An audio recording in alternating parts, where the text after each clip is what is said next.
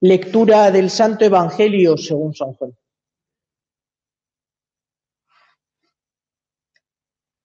En aquel tiempo había caído enfermo un cierto Lázaro de Betania, la aldea de María y de Marta, su hermana. María era la que ungió al Señor con perfume y le enjugó los pies con su cabellera. El enfermo era su hermano Lázaro. Las hermanas le mandaron recado a Jesús diciendo, Señor, el que tú amas está enfermo.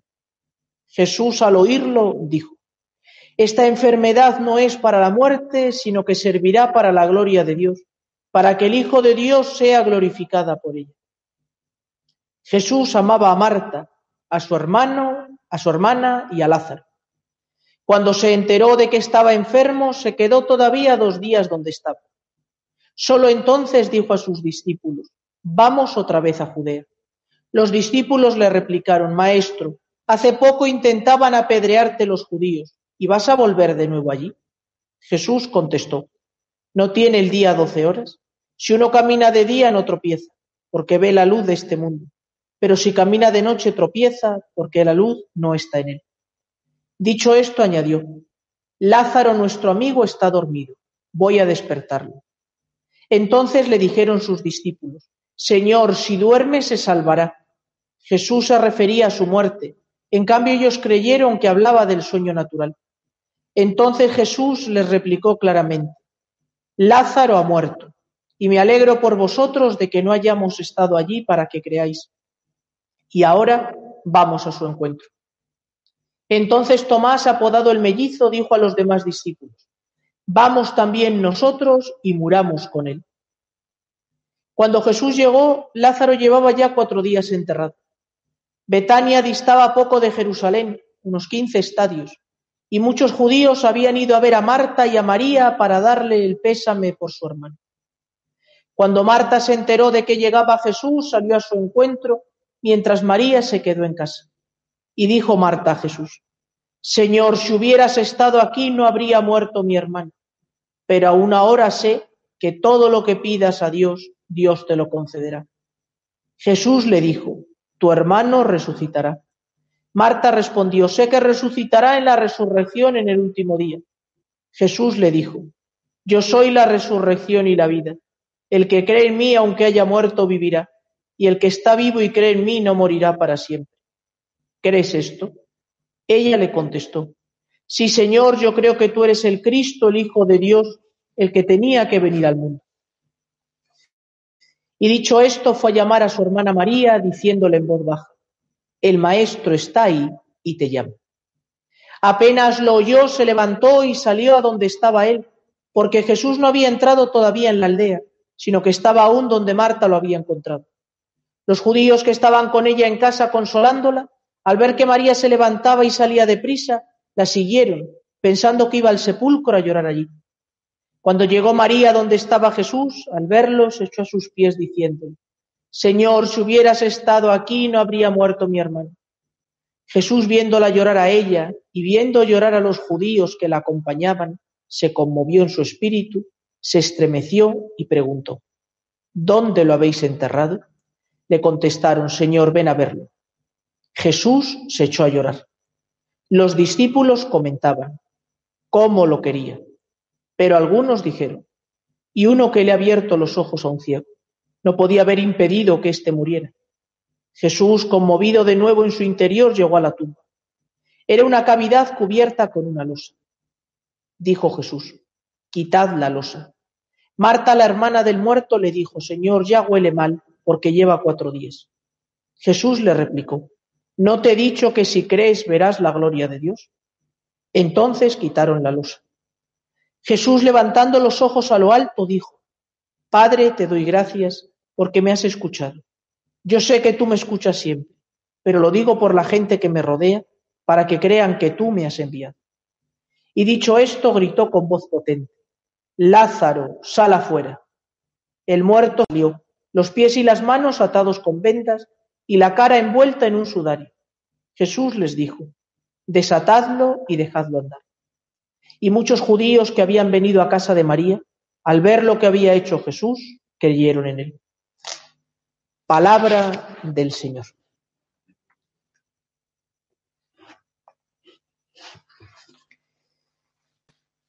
En este quinto domingo de Cuaresma, inmediatamente anterior al domingo de Ramos, leemos el acontecimiento que posiblemente fue el detonante final de la decisión de los judíos de dar muerte a Jesús.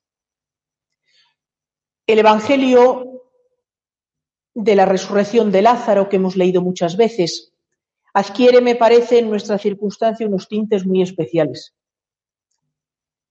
nos habla de cómo es Dios y nos habla también de cómo es el hombre. Respecto a Dios, me parece que nos da dos datos importantes. El primero es que Dios es el Señor del tiempo. Acuden a Jesús a decirle que su amigo está enfermo y no se mueve. Solo dos días después, tomando él la iniciativa, dice, vayamos a Judea. Lo que las hermanas y los amigos y posiblemente los discípulos hubieran sabido la gravedad de la situación, hubieran querido, es que una vez que aquellos emisarios llegan, Jesús hubiera salido corriendo. Pero Jesús es el Señor del tiempo. Jesús sabe que tiene que esperar. Lo difícil para el hombre es darnos cuenta que el tiempo está en las manos de Dios que nosotros podemos administrar hasta cierto punto, pero que el dueño del tiempo es Dios. Querríamos hacerle entrar por nuestros criterios o ajustarle a nuestras experiencias de tiempo, pero el tiempo es suyo. La siguiente característica respecto a Dios que aparece en el Evangelio de hoy es que Dios es un Dios que se conmueve y un Dios que llora un Dios que se conmueve con los hombres y un Dios que llora con los hombres.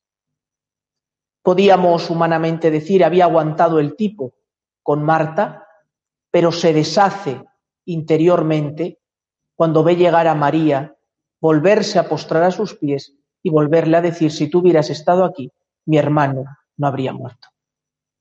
Porque verdaderamente Jesús amaba a Marta, a María y a Lázaro porque Jesús verdaderamente nos ama a cada uno de nosotros. Por eso podemos decir que Dios sufre con el que sufre, que Jesús llora con el que llora, como ríe con el que ríe y goza con el que goza. Es un Dios capaz de compadecerse. Es un Dios que verdaderamente se le conmueve en sus entrañas con nosotros me parece que ser conscientes de que Dios es el Señor del tiempo y de que Dios es capaz de conmoverse es importante en estos momentos. Pero el Evangelio nos habla también de cómo es el hombre. Marta sale inmediatamente al encuentro de Jesús. El hombre necesita enfrentarse a Dios. A veces el hombre también es eh, necesita poner a Dios enfrente y decirle todo lo que siente, aunque aparentemente sea eh, políticamente incorrecto. Pero Marta tiene mucha confianza con Jesús. Jesús se ha hospedado en su casa, ha compartido mucho tiempo con ellos. Por tanto, era de justicia también que Marta vertiera en Jesús todo su dolor. Si tú hubieras estado aquí, y entonces el Señor le pregunta, y es el centro de todo el Evangelio, yo soy la resurrección y la vida. El que cree en mí, aunque haya muerto, vivirá, y el que está vivo y cree en mí no morirá para siempre. ¿Crees esto? Esa es la pregunta que el Señor una y otra vez nos hace. ¿Tú crees que yo soy la resurrección y la vida? ¿Tú crees de verdad que yo soy el Señor de la vida y el Señor de la muerte? De la vida y de la muerte en general y particular de cada uno de nosotros.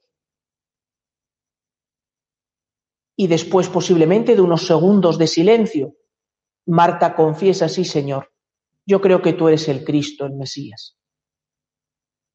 Y entonces va a buscar a su hermana, el Maestro está ahí y te llama.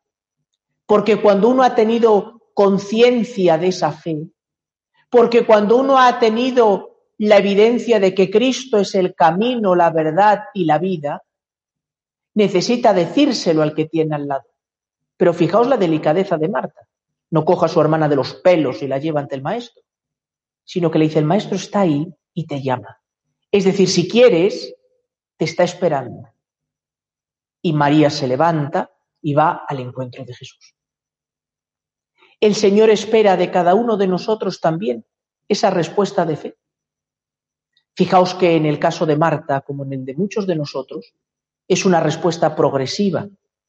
Marta vierte todo su dolor, el Señor la coge, la va comprendiendo, la va llevando de la mano hasta poder decir, tú eres el Cristo, el Hijo de Dios vivo. Y entonces, a continuación, se opera el milagro. Pero fijaos qué curioso. El milagro que para nosotros nos parece una evidencia de la divinidad de Cristo, para los judíos se convierte en el momento en el que deciden darle muerte. Ni siquiera viendo a un muerto que resucita, creen que Él es el Mesías. Porque para poder ver las obras de Dios, porque para poder introducirnos en ese misterio de amor de Dios, necesitamos tener el corazón abierto, necesitamos tener no solo los ojos del cuerpo abiertos, sino el alma disponible. Y muchas veces, por prejuicios, por situaciones, por cuestiones interiores, no vemos las obras que Dios hace a nuestro alrededor. Pidamos al Señor en esta quinta semana de Cuaresma que nos conceda la gracia de abandonar el tiempo en sus manos. Que sepamos fiarnos de Él. Que nos demos cuenta de que es un Dios que sufre con nosotros. Que es un Dios que se acerca a cada uno de nosotros y nos pregunta, ¿crees que yo soy la resurrección y la vida? Y hay algo que no aparece textualmente en el Evangelio, pero me parece que leyéndolo con detenimiento está todo lleno, es el silencio. Fue un Evangelio, una escena, que los momentos de silencio se cortaban, porque es necesario escuchar el silencio de Dios, porque es necesario introducirnos en el silencio de Dios, porque es necesario muchas veces enfrentarnos al silencio de Dios.